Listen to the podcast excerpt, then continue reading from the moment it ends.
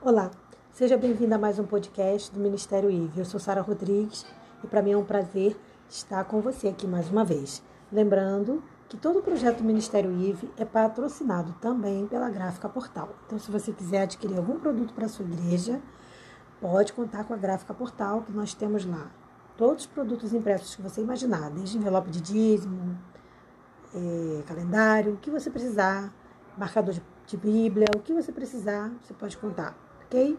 Informação dada, vamos para o nosso podcast. Hoje eu quero falar com você sobre organização, porque existem muitos cristãos que são desorganizados e não percebem que a desorganização deles é, prejudica a imagem cristã que eles estão passando. Eu vou explicar melhor. É preciso que a gente entenda que a organização tem muito a ver com o Evangelho de Jesus, porque Jesus é o primeiro exemplo que a gente tem de organização. E ele falou também sobre esse assunto. Por que, que tem a ver com o Evangelho de Cristo? Porque a organização está ligada diretamente ao respeito. Quando eu me desorganizo e isso prejudica a vida de outra pessoa, eu demonstro desrespeito pela outra pessoa. E isso então queima a imagem que eu estou passando do Evangelho. Ou seja, eu não estou passando uma boa imagem como cristão.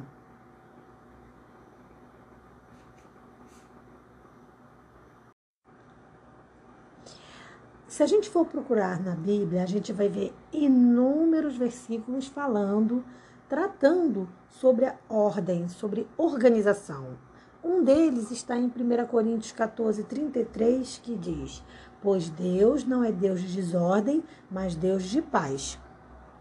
Então, assim, Jesus não é Deus de coisa feita na moda, vamos embora. Porque existem muitos cristãos que acham que ah, é para Deus. Então... então, muitas pessoas às vezes se empenham mais em fazer coisas para as suas empresas, para os seus projetos, do que para Deus. E aí, naquele pouquinho de tempo que sobra lá, ela faz para Deus e aí faz de qualquer jeito, faz sem aquele carinho, sem aquele cuidado. Precisamos dar uma atenção redobrada ao tempo que a gente está se dedicando a fazer as coisas para o Senhor. E qual a ordem que a gente está tendo nisso aí? Ou está sendo feito com desordem? Porque se estiver sendo feito com desordem, Deus não está presente. Porque Deus, lembra, ele não é Deus de desordem. Deus não gosta de desorganização. Lá em 1 Coríntios 14 ainda, mas agora no verso 40, diz assim: Mas tudo deve ser feito com decência e ordem. Então, a ordem faz parte do projeto de Deus. Agora, isso quer dizer também que eu vou ser Caxias? O que é Caxias? Aquela pessoa que não abre exceção para nada, que tudo tem que ser, que briga. Não, aí também já está errado. Deus não é assim. O que Deus está dizendo para a gente hoje é que a gente precisa ser organizado. O que, que significa ser organizado? É aquela pessoa que se prepara, que se planeja. O ideal é que todos nós pudéssemos planejar o nosso dia. Claro que vão, vão existir eventos que vão fugir do planejamento, mas quanto mais você se planejar, melhor será. Então seria você botar assim: ah, de manhã vou fazer isso e isso, de tarde vou fazer isso e isso, à noite, vou, no início da noite vou fazer isso e isso. Então assim você consegue, primeiro, organizar a baguncinha. E segundo, observar depois dessa organização o que, que é mais prioridade.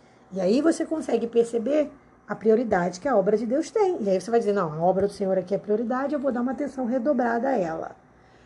Então você consegue, dessa forma, planejar não só as suas coisas na obra do Senhor, mas também planejar no seu dia a dia, né, nos seus compromissos. Uma coisa não vai atropelar a outra. Um texto muito interessante, ainda falando sobre organização, e eu particularmente sou apaixonada por esse texto, está em Lucas 14, do versículo 28 a 30, que quem re, se referiu a esse texto foi Cristo, né? Não poderia ser outra pessoa. Jesus é maravilhoso. Então ele já começa a colocar um questionamento na cabeça dos discípulos quando ele diz assim: Qual de vocês, se quiser construir uma torre, primeiro não se assenta e calcula o preço para ver se tem dinheiro suficiente para completá-la. Pois se lançar o alicerce e não for capaz de terminá-la, todos os que a virem riram de, de, dele, dizendo: Esse homem começou a construir e não foi capaz de terminar. E assim termina o versículo.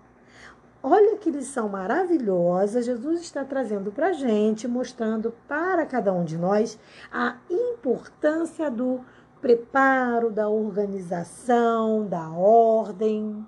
Então, Jesus aqui, por incrível que pareça, ele está também dando um conselho para a nossa vida profissional, para a nossa vida pessoal, para quem vai casar, para quem vai ter filho. Jesus está dando orientações para a vida.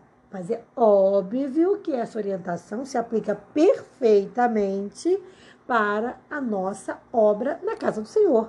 Então, como que eu vou fazer a obra? Como que eu vou fazer? Como é que eu vou planejar isso? Eu vou fazer de qualquer jeito? Eu vou fazer na moda vamos embora? Não é essa a forma que Deus espera que nós façamos, não é mesmo? No livro de Provérbios, tem também um conselho muito interessante, em Provérbios 31, 27, que diz assim: Cuida dos negócios da sua casa e não dá lugar a quem? A preguiça. Porque muitas das vezes a desorganização vem da preguiça. Você sabia?